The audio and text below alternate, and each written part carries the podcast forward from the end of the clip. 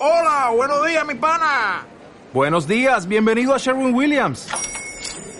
¡Ey! ¿Qué onda, compadre? ¿Qué onda? Ya tengo lista la pintura que ordenaste en el ProPlus app. Con más de 6.000 representantes en nuestras tiendas listos para atenderte en tu idioma y beneficios para contratistas que encontrarás en aliadopro.com. En Sherwin Williams somos el aliado del PRO. ¿Qué pasa, los leídos míos? Hoy os voy a hablar de Larry Niven y de Mundo Anillo. Principalmente, ¿vale? Pero también os voy a expandir un poquitín más. Larry Niven es un escritor bastante atípico por dos motivos.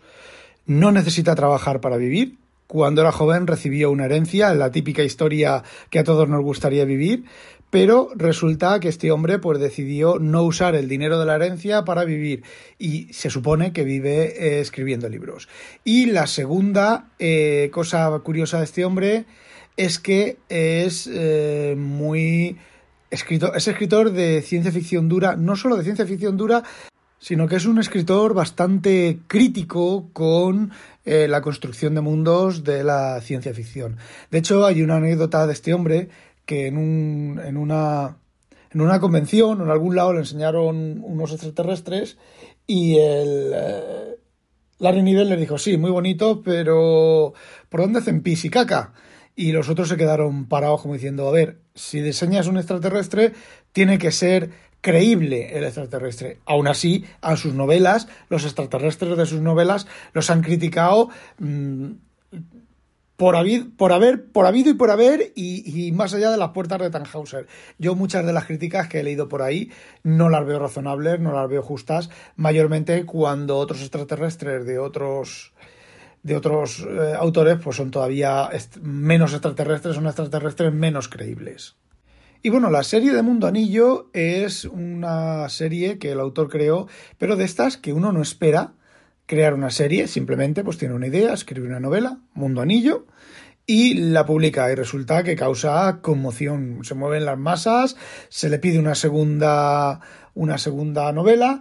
De hecho, la segunda novela lo que hace aprovecha para corregir ciertos errores en el desarrollo de la novela de Mundo Anillo y los corrige que se llaman Los Ingenieros de Mundo Anillo, por eso son, eh, ahora os cuento, ¿vale? Pero mm, son los ingenieros los que corrigen el problema de Mundo Anillo y luego ya, bueno, pues aprovechando el tirón, pues eh, Trono de Mundo Anillo e Hijos de Mundo Anillo. Y como suele pasar en este tipo de series no planeadas, pues las secuencias, las secuencias no, las siguientes obras, conforme vas avanzando en la serie, pues son peores, ¿vale? Y tienen pues cosas bastante traídas por los pelos. Bueno, básicamente Mundo Anillo comienza con eh, los titerotes de Pearson, que son unos eh, extraterrestres muy bien construidos por, por Niven, es una especie como de trípode con un cuerpo central y dos, dos, eh, dos cuellos largos con dos cabezas prensiles por las cuales habla y manipula.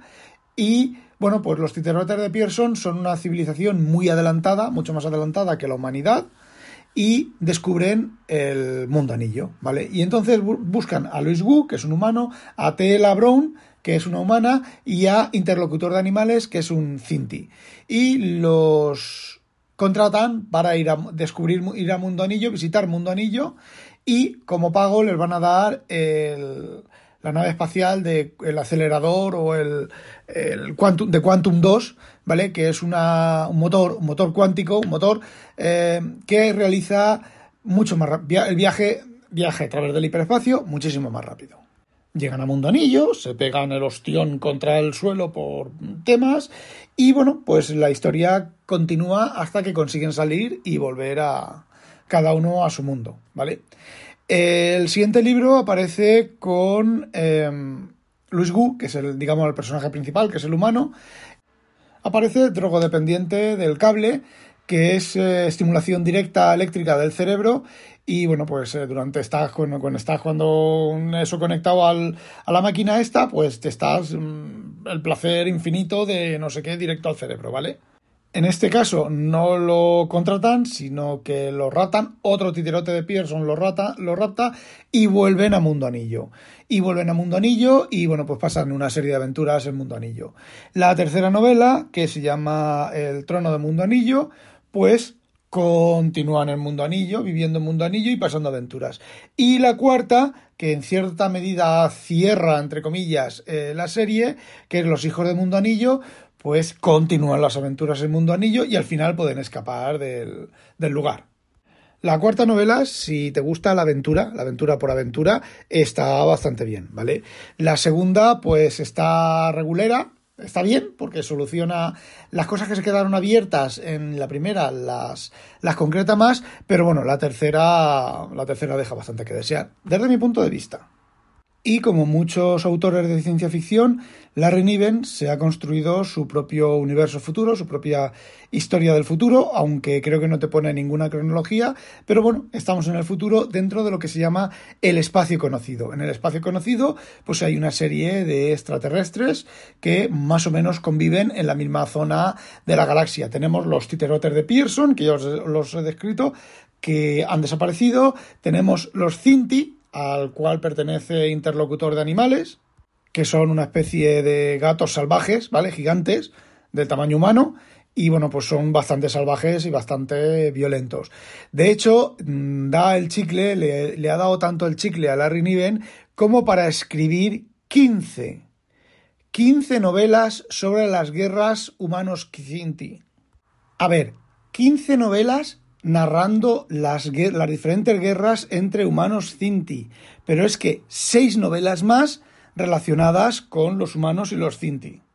No me preguntéis, porque no he leído ninguna de ellas, ni creo que las lea, ni están traducidas al castellano. Las cuatro novelas de antes están eh, las cuatro traducidas al castellano, y no me preguntéis sobre las de Cinti, los de la guerra, porque eso es tirar del chicle más allá de, de las puertas de Tannhauser.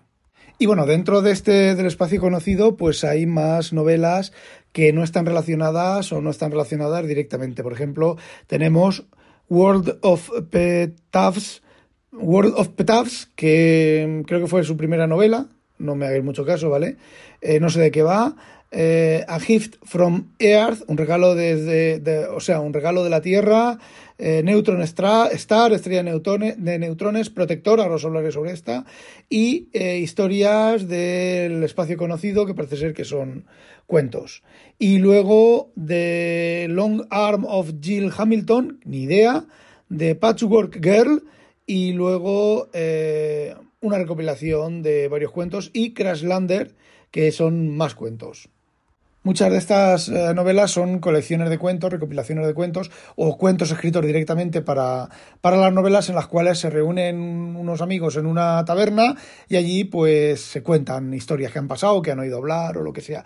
No sé por qué no he leído ni creo que lea nada de esto. Y quietos paraos, que hay más, ¿vale? Luego está la serie de Worlds, escritas con Edward M. Lerner, que son cuatro novelas más una quinta. Son Fleet of Worlds, estas creo que no están traducidas tampoco, Fleet of Worlds, Juggler of Worlds, Destroyer of Worlds, Betrayer of Worlds. Eh, básicamente son creo que tienen... Eh, a ver, he leído una, la primera la leí hace mucho tiempo, y tiene que ver con eh, los titerotes y unos humanos secuestrados que van viajando y van haciendo trabajos para los titerotes, pero no me hagáis mucho caso porque hace mucho tiempo que las he leído. Estas cuatro sí que las voy a leer, porque existe una quinta que se llama Fate of Worlds, que reunifica la serie de eh, Los Mundos con la serie de Mundo Anillo. Y esa sí que me gustaría leerla, así que quiero leerla. Y no sé cómo va, tampoco sé de qué va, nada, me imagino que, bueno, si ya la última de Mundo Anillo era, las últimas, las dos últimas de Mundo Anillo ya son simplemente meras aventuras, pues esta no sé en qué va, no sé en qué quedará, no tengo ni idea. Y bueno, Protector. Protector sí que está en castellano, o a mí me suena haberla leído en castellano.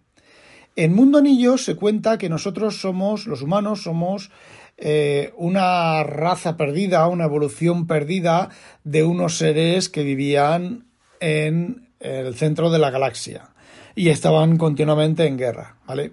Bueno, pues ahí se nombra eh, una serie de eventos que ocurrieron con anterioridad y eh, bueno, pues en esta novela de Protector se cuentan esos eventos en forma de novela.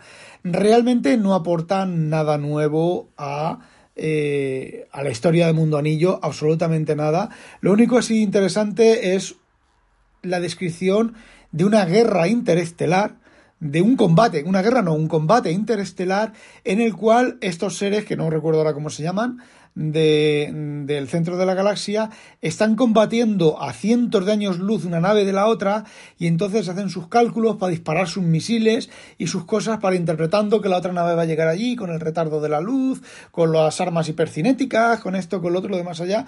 Pero a ver, por el mero hecho de la descripción, porque yo recuerdo haberlo leído y es bastante truño. Y bueno, la serie de los Worlds, de los mundos, se lleva a cabo 200 años antes de los hechos en Mundo Anillo. Y no sé por qué me da la impresión de que hay que leerla después que la serie de Mundo Anillo, aunque en la serie de Mundo Anillo se cuenten, se narren cosas que no es que se narren, no se describan las cosas, sino se describen eventos que han ocurrido en estas otras novelas. No lo tengo muy claro porque solo leí una y hace ya bastantes años y la leeré pues a lo largo, me imagino que entre este año, lo que queda de este año y el año que viene, así que puede que os haga otro audio sobre, sobre esas novelas. Y bueno, no tengo nada más que contaros. Así que ya sabéis, no olvidéis sospechosos habitualizaros. Adiós.